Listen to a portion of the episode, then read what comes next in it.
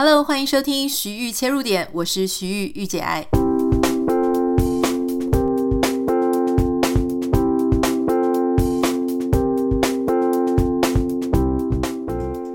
Hello，欢迎收听今天的节目。呃，最近其实是美国刚过完感恩节不久嘛，哈，那大家知道说感恩节其实第二天就是美国非常有名的黑色星期五，是一个美国这边呢很多人会趁着这个机会去。抢购物资，呃，买东西的日子，它其实就是一个美国这边呃行之有年、非常悠久的一个购物的节庆。那其实美国在会大概会有几次非常大打折的时候，那黑色星期五是其中一个。那当然还有接近圣诞节的时候呢，那也有很多东西会不断的打折。那很多人就会讲说，哇，黑色星期五，那今年怎么办？我稍微跟大家分享一下，因为今年就是 COVID 的关系嘛，哈，就是肺炎疫情的关系，所以呢，基本上很多商店呢，他们其实并没有提供店内打折的这样子的优惠，而是他们就是把整个优惠就做到网络上去，哈。像据我所知，Best Buy 好像就是没有在店内去做优惠，那大家就知道说，因为能够尽量不去实体店，就不去实体店。不过当然了，就是在这一段时间之前，因为感恩节是大家团聚的时候嘛，所以我那个时候也有去，大概在感恩节前一个礼拜多的时候，七到十天，然后你去 Costco 啦，或者去一些呃超市买东西，那你其实就发现，哎，人潮就逐渐变多。那我还去了那种居家用品，哈，就是买那种呃。呃，花瓶啊，或买这个杯器啊，或是买一些布置的东西的那种店，人潮就明显很多哈，就必须要在外面排队哈，排队等候，因为现在还是要保持那个 social distancing 嘛，就大家要就是一个一个，然后店内也会有限制人数，所以我自己的经验是，诶，其实确实还是有人会去店内购物啦，只是说那个数量就变得呃少很多。那根据今年他们的。一些呃，就是《华尔街日报》他最近才刚有一篇报道，就是说他们去访问店家啊，因为这个黑色星期五它不是只是单独一天，通常就是黑色星期五，他们如果要做活动，很可能就会做五六日一。好，那礼拜一叫做 Cyber Monday，呃，好像有人翻成叫做网购星期一啦，哈。所以就是说，这整个折扣呢，它大概会维持个好几天。我比方说，我最近想要买我的那个 Nespresso 的胶囊，那你就会发现说，哦，它在这个 Black Friday，就是黑色星期五的前面几天就开始做活动，然后呢，就一直做到礼拜一。好，那会输入不同的折扣码，它会有不同的 package。好，那。很多人就在讲说，那今年到底产况是怎么样？好，那根据《华尔街日报》它的一个数据是显示说，它不是讲营业额，它讲的是流量。因为营业额其实因为现在我们在录的时候刚好是美国加州的礼拜一，所以我相信它很多数据呢可能还没有统计出来哈。不过光是礼拜五一天，哈，就是呃在流量上面呢就少了至少是百分之二十到三十。不过这个数据远少于我的想象，我本来想说是不是少了百分之八十九十哈，所以看样子其实想要出去的人还是会出去。不过我觉得很有趣的事情是，网络上的流量比去年同期呢多了百分之四十八，将近五十了，哇哦！所以我相信今年的整个呃黑色星期五啊，一直到 Cyber Monday 的整个美国的购物季呢，它的营业额的呃实体跟网络的比应该会。有一个极大的翻转。好，那讲到这个美国黑色星期五呢，就不能不谈一下，就是呃中国的一一一一，以前叫做呃光棍节哈，然后双十一哈。这个双十一呢，其实当时我觉得这件事情很好来聊啦。大家其实双十一可能现在也都有在买东西，因为台湾其实。呃，因为大陆这个双十一炒得很热嘛，热到全球也都在讨论这件事情，就说哇，就是突然之间冒出来的一个购物节啊，呃，它其实呃，到底是什么时候冒出这双十一的呢？我不太确定大家知不知道。你可能有在双十一买过东西，但是对它的起源可能不一定了解哈。今天要跟大家讨论这件事情，就是他在二零零九年的时候，其实才第一次做双十一。可是你想啊，二零零九年到现在二零二零年，它也不过是十年、十一年的这样子的一个历史，它就已经打破了世界纪录哈，那非常的惊人。好，那讲到这个双十一，当时到底是怎么开开始的？因为我其实对这件事情蛮好奇。我就想说，嗯，一个类似购物嘉年华的东西，它也必须要，你知道，一个行销梗啊，你要让很多人都愿意加入，愿意一起来参与这件事情，不是容易的事。因为你知道，我们常常做很多行销活动，就是曲高和寡哦，你觉得很棒，可是消费者不买单啊，哈。那所以说这个事情它到底是怎么开始的呢？我想先跟大家聊一下哈。如果你不太知道，呃，今天稍微跟你分享一下，其实是这样子哈。在二零零八年的时候，当时阿里巴巴旗下的一个购物网站就是淘宝嘛，哈，它呢就主要想要推一个 B to C 的一个业务，好，就是他把这个淘宝商城后面后来他改叫天猫，就他要做 B to C，可是他发现就是。B to C 呢，诶，觉得进展得很缓慢哈，一直没有抢攻成功，所以后来呢，那整个 project 就是非常的没有，就不如预期，发展得很缓，所以后来原本的负责人就下去了，整个团队呢，这个眼看着这样子的生意好像就做不下去了哈，整个团队剩下二十几个人，要知道团队剩下二十几个人，其实可能比你公司的人还要少，好。那后来呢？二零零九年啊，就有一个当时的淘宝的 CFO 叫做张勇，他那时候呢，把这个淘宝商城接手下来之后，他就想说，嗯，我们来模仿美国的感恩节促销，就是说刚刚讲的黑色星期五啊，Cyber Monday 啊，哈，他就说我们来模仿美国好了。你知道大陆什么不厉害？就是 copy 别人的那个概念，然后再发扬光大，是非常的厉害哈。好，所以呢，他们就是模仿美国的感恩节大促销，所以他就想说，好，那我们就在秋天的时候办促销活动。那当年他们呃的一个机制是说，我们就做全部哦，全场整个平台全场五折，全国就全中国都包邮，就是就是运费。包在里面，好，就做促销，那就是希望说这个活动、这个事件让别人记得这个淘宝商城，就是当时的这个平台。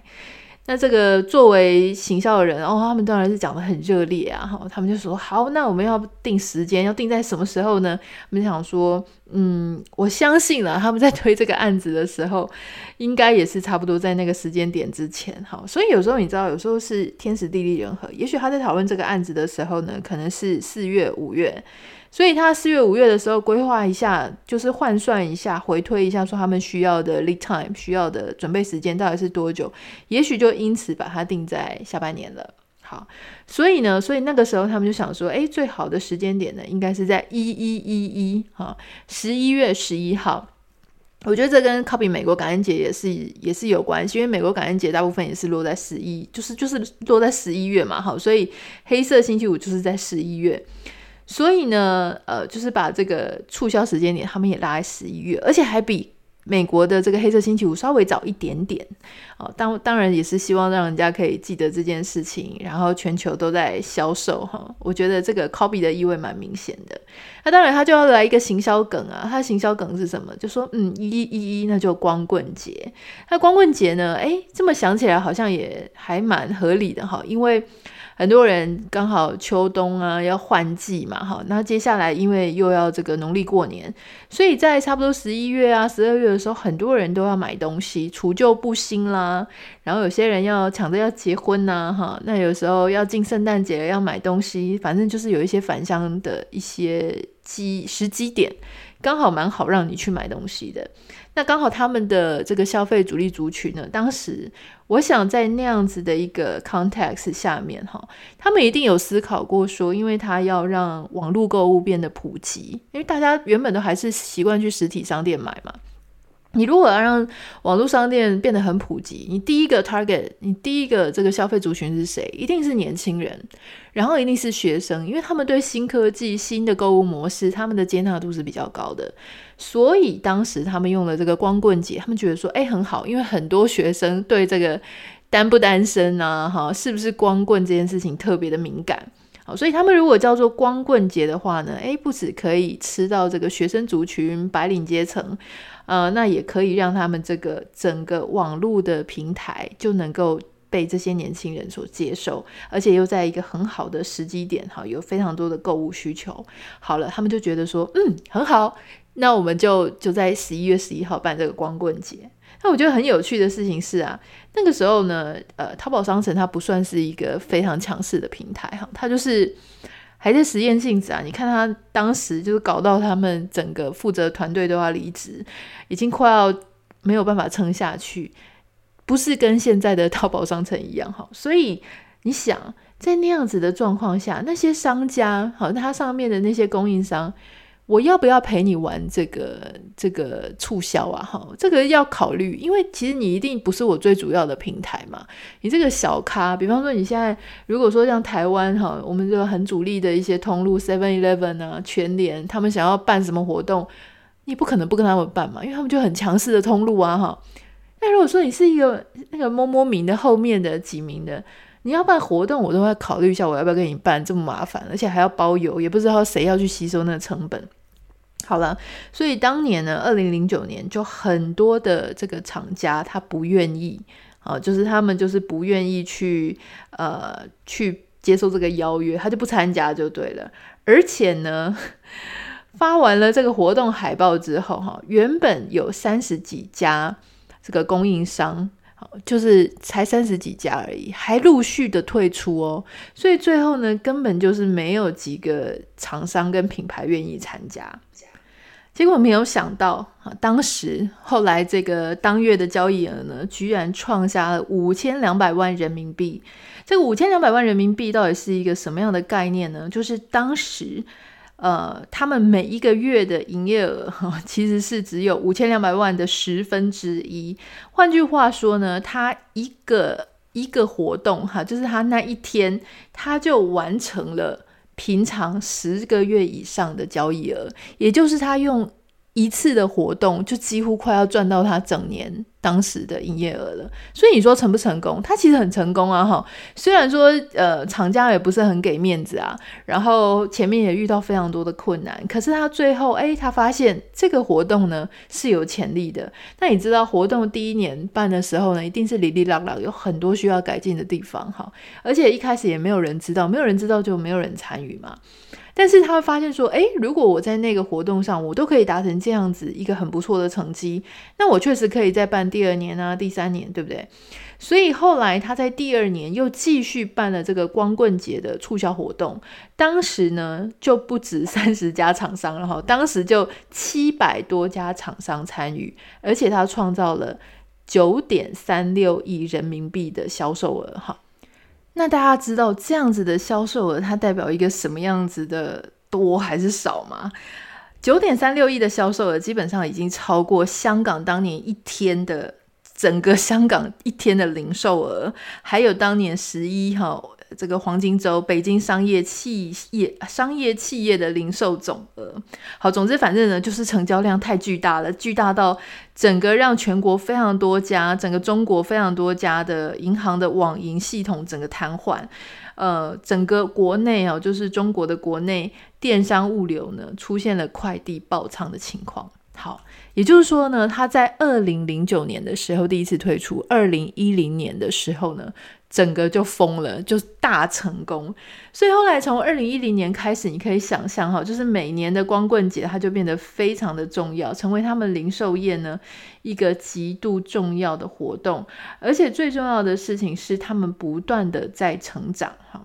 你从一个数据上你可以看到，就是说，呃，其实在后来他们就是一直不断的成长，不断的成长。那在跟美国的呃 Black Friday 还有 Cyber Monday 比较的话呢，它在二零一七年哈，就是几年前的时候呢，基本上一个光棍节的活动、双十一的活动，它已经超过美国的 Black Friday 加 Cyber Monday 的两倍哈，所以这个是非常夸张。那它跟这个。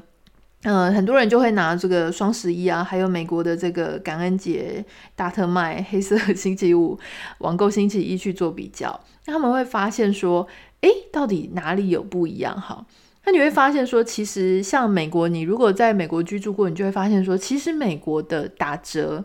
是讲真的。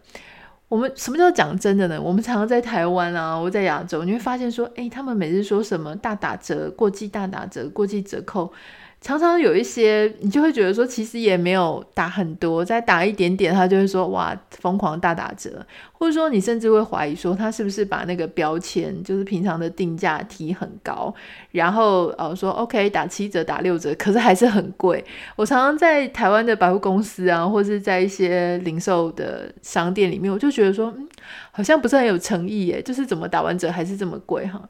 而且你就会觉得说，因为某某些东西，你在你自己的心里，你会觉得它就是只是值那个价钱而已。可是它就是前面定价被拉得很高，以至于打完折，你都觉得说，嗯，那个还是不是它应该有的价钱。可是在美国那就不是了，美国是真的，它是来真的哈。美国不管是它的那个呃，就是折扣店 Outlet，或者说它的大打折。就是来真的，所以你一定要在那个时间里面去抢东西。那在美国呢，这个 Black Friday 啊，还有就是 Cyber Monday，很多人买的是，比方说平常舍不得买的大型的家具啦，或是一些电器用品、电子产品。然后我有一些很喜欢做菜的朋友们，他们会利用这段时间去买比较大型的厨房家电啦，哈。然后或是一些什么铸铁锅啊，就是买一大堆好几组。那因为真的价钱是真的是很便宜哈，大概就是五折啊、六折啊，然后或是送一大堆的赠品。那在这个中国的双十一呢，它有一点点不太一样哈，就是说它虽然也会讲说它大打折，可是它其实会推出非常多这种节庆限定版，特别是那些。呃，luxury 的 product 哈，就是所谓的精品，精品的那些品牌，他们会为双十一去量身打造一些呃节庆特定商品，所以很多人在抢，在抢那个。那还有就是说，双十一跟美国的这个购物节有点不太一样，就是它有一点点类似圣诞节，就是那种交换礼物的概念，所以很多人趁着这个双十一会买很多东西回来，然后送给别人，送给朋友这样。那可是美国大部分这个 Black Friday 呢，大家都是买给家里哈，这就是添购一些家里的居家用品，所以它是稍微有一点不太一样的。那今年二零二零年，大家想说哇，这个 COVID-19 哈，会不会影响到大家的消费力呢？其实因为中国现在目前据说这个疫情是非常的，就是已经没有了，所以 他们的这个。二零二零年的十一月十一号，哈，他们这一段时间，它的流量又破新高，他们破了二十二点五亿的单，二十二点五亿是人民币，所以呢，已经算是嗯。已经又达到一个新的高峰，我觉得也是有一点这个报复性的购买啊，或是说，当然很多时候你这个账面上的数字到底是不是真的，其实很多方式可以做一些数字的，比方说你可能提前开跑啦，或是你把某一些东西的单并到这个时间，这个其实都是零售业一些公开的秘密啦。所以，不过既然新闻那样报，我们就这样相信。好。那这个二十二点五亿人民币，它又是一个什么样的数据呢？它基本上就是等于二零一零年整个中国快递量的总和。好，所以这个是非常夸张的一个数据。好，但是我们今天要谈的就是说，呃，用这样子的一个事件，哈，就是一个 event，稍微跟大家让大家了解一下。但是其实我今天还是有想要跟大家分享的一些 learning，就是说。我们看到中国这个双十一它这么的成功，好，稍微跟大家介绍一下它的呃营业额，它的一些典故，它的来源。其实真的想要铺陈的事情是，从这样子的一个起死回生，好，在二零零八年这么不被看好，二零零九年还被很多品牌跟商家糟蹋的一个活动，没有想到它居然成功了。那从我自己，因为我自己本身是呃行销啊品牌专业嘛。从这样子的一个过程崛起的过程当中，我们可以得到一些什么样的学习？五秒钟音乐之后，马上回来跟你分享。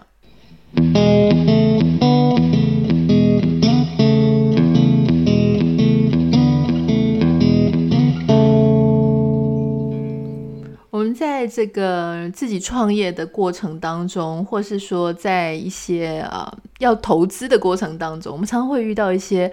不知道该不该去涉足，不知道该不该这个时候呢去 join，不知道这个时候该不该去做这个决定。好，好，那我自己想要跟大家分享，就是说从这样子的一个案例，我们去看说当年为什么他们会这样做，这样做其实对他们来说是走一个非常安全的安全牌。为什么？好，好，你知道有一些事业啊，呃，他会。花你很多的力气，让你陷入一个非常高风险，而且你不一定会成功。例如说什么，就在你还不知道你的消费族群会不会喜欢你的东西。呃，你还不太知道说你的成功会不会，你会不会成功，你的成功几率多大的时候，你就投入过高的成本，而且这个成本很可能是你去借钱借来的，或是说你先投入了一大笔资金，而这个资金它可能会压得你没有办法翻身，这样子的呃生意模式，其实它就是所谓风险很大的。比方说，我举一个很简单的例子，比方说你现在口袋里面好只有五十万。可是呢，你想要开一个餐厅，这个餐厅也许是咖啡店或简餐，whatever，好，就是一个餐厅。这个餐厅呢，你觉得说它要达到你理想当中的呃装潢，你可能最便宜，假设也要装潢个一百两百万，好，假设两百万好了。那你是不是就是你现在手上只有五十万，你要装潢两百万，而且你还要租金哈？假设租金一个月十万块好了，那你如果呢一开始打约哈，最少一定要打一年的话，十乘以十二就是一百二十万。好，两百万的装潢再加上一百二十万的这个租金，接下来你还需要买一些东西的食材呀，你还要付员工的薪水。好，假设你今天都没有员工，你就自己搞好了。那你至少还需要付一些食材，然后一些呃进原物料，然后买杯子，对不对？买一些装潢就不会给你杯子嘛，装潢就是装潢一些硬体，你还需要一些软体啊，杯盘呐、好一些布置等等，夯不啷当呢？诶，两百万再加上一百二十万，然后就三百二十万，呃，可能加一加，你可能需要三百五十万到四百万才够。好，可是你现在手上只有五十万，也就是说呢，你所有的成本。基本上有将近三百多万是负债的。好，那你在你这样的状况下呢，你还没有赚钱，你就已经要先投三百五十万，你就已经要先，你知道，摆明着损失三百五十万。那你要去算，就是说你的一客餐，你要怎么样可以从啊，比方一客餐，你可以赚一百块，好，或是两百块。那你要赚多少份餐，你才可以把这个三百多万补回来？而且当你再补回来，比方说你说我用一年，我用两年的时候，你每一个月的你的这个月租金，好，你的人事成本，或者说你的其他的成本，都一直不断的在跑，你自己每个月也是要生活费啊。所以这个加起来，假设你原本很乐观的觉得哦，也许两三年就可以摊提。那你这个时间你可能要算是 double，因为你自己你自己的生活费你还没有算到嘛，你家里的生活费你还没有算到。所以总之夯不啷当，你就会发现说，哇，原来做这样子的生意，它其实没有这么好做。可是有一种生意，它其实是你可以去做，然后你可以去思考怎么样做。这个就从我们今天要跟大家谈的哈，就是说这个当时淘宝它为什么它后来成功了，而我觉得它这个成功的点呢？其实你会觉得它成功的非常巨大，但是我们仔细的去分析它里面几个成功的点，我认为它这个是当时的一个非常保守的保守派。为什么我这样讲？哈，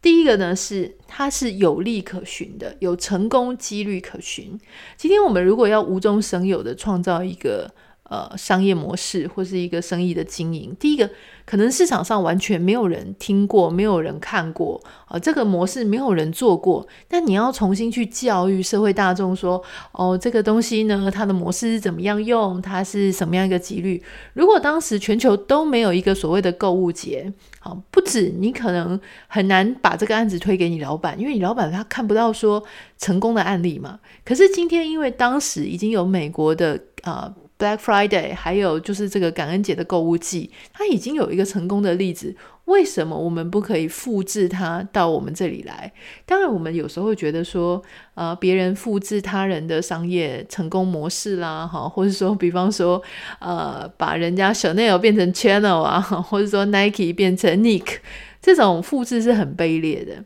可是，呃，不可否认，有时候呢，这个 logo 的复制，当然我觉得不可取。可是，如果是商业的模式啊，我基本上觉得全世界就是一大抄哈。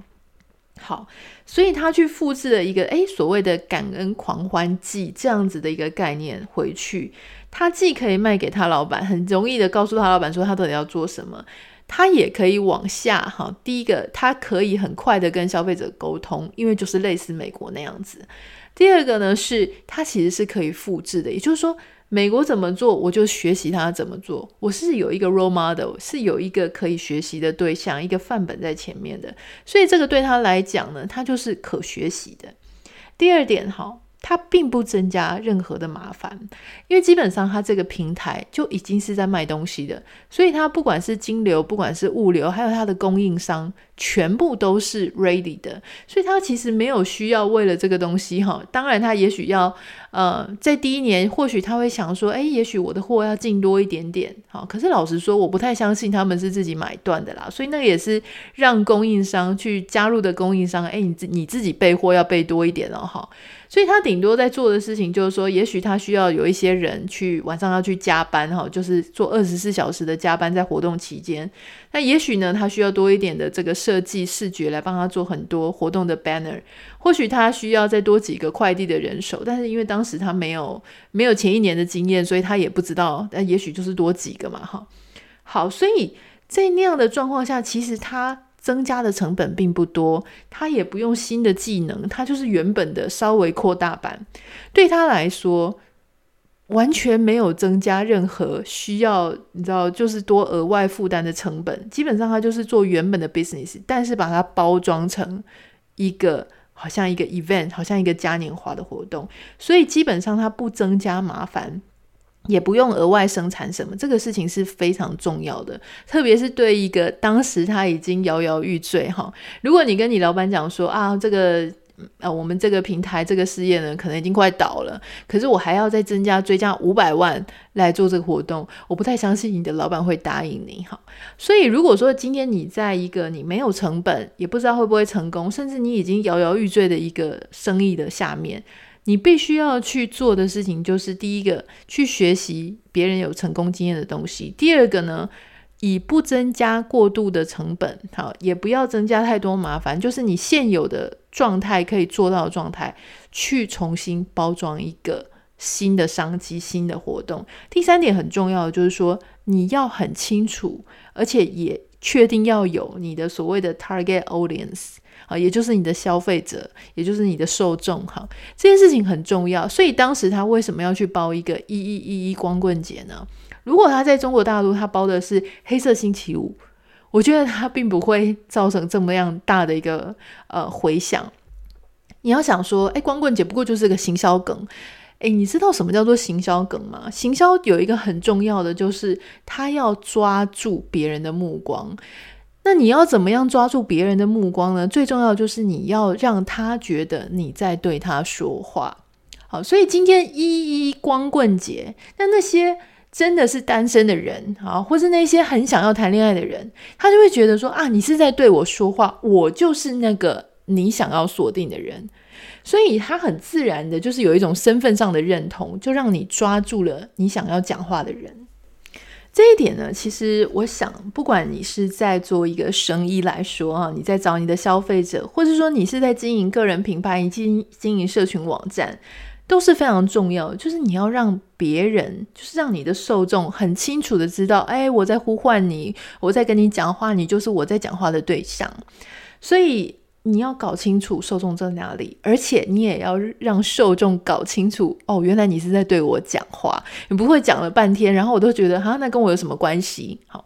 所以我觉得。光是这一点呢，今天就很值得我们跟大家分享了。就说，我们怎么样去切入？说今天不管是我要重新做一个 business，我要做一个自己的事业，或是我在一个呃生意上的转机当中，或是我正在一个呃谷底，我想说我要怎么翻身？其实我觉得一一这个双十一这个活动，它从一开始到现在这么成功。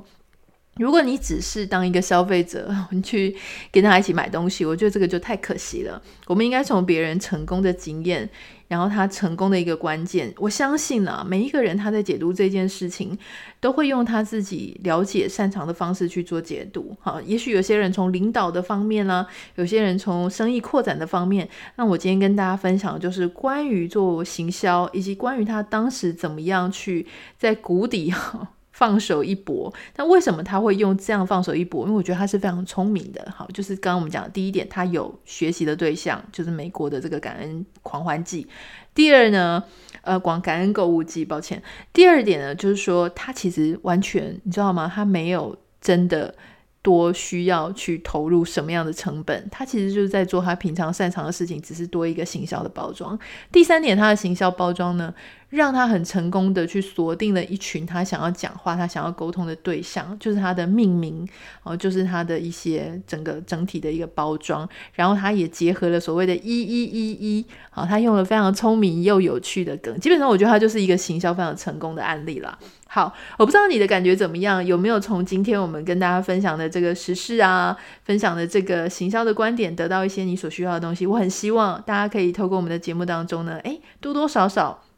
拿走你自己想要得到的东西，你正在需要的东西。好，那我们今天就先这样子喽。如果你有任何想要跟我分享的，不管是心情啊、问题啊，都可以欢迎你私讯到我的 Instagram 账号 Anita 点 Writer A N I T A 点 W R I T E R。那也邀请大家拜托 拜托，大家可以帮我们到我们的 Apple Podcast 上面帮我们留下五颗星跟你的留言。那有一些网友其实有给我一些建议哦，就是说也许我们可以把我们 Podcast 下面。啊、呃，每一集的内容呢都做成文字版。那大家知道，因为其实日更的工作非常繁重，所以我并没有特别去做这件事情。但是因为我最近正在叫我自己的网站嘛，所以我也在思考说，我要不要就是在某一些比较有灵感的时候呢，也许会稍稍的写一些每一天或每一个礼拜我自己觉得很想跟大家分享的 note。如果是这样子的话，你觉得有需要吗？你会去看吗？还是说你觉得没关系，你都不用写，我们自己用听的就好？也欢迎你可以私信跟我分享。那我们就先这样子喽，下次见，拜拜。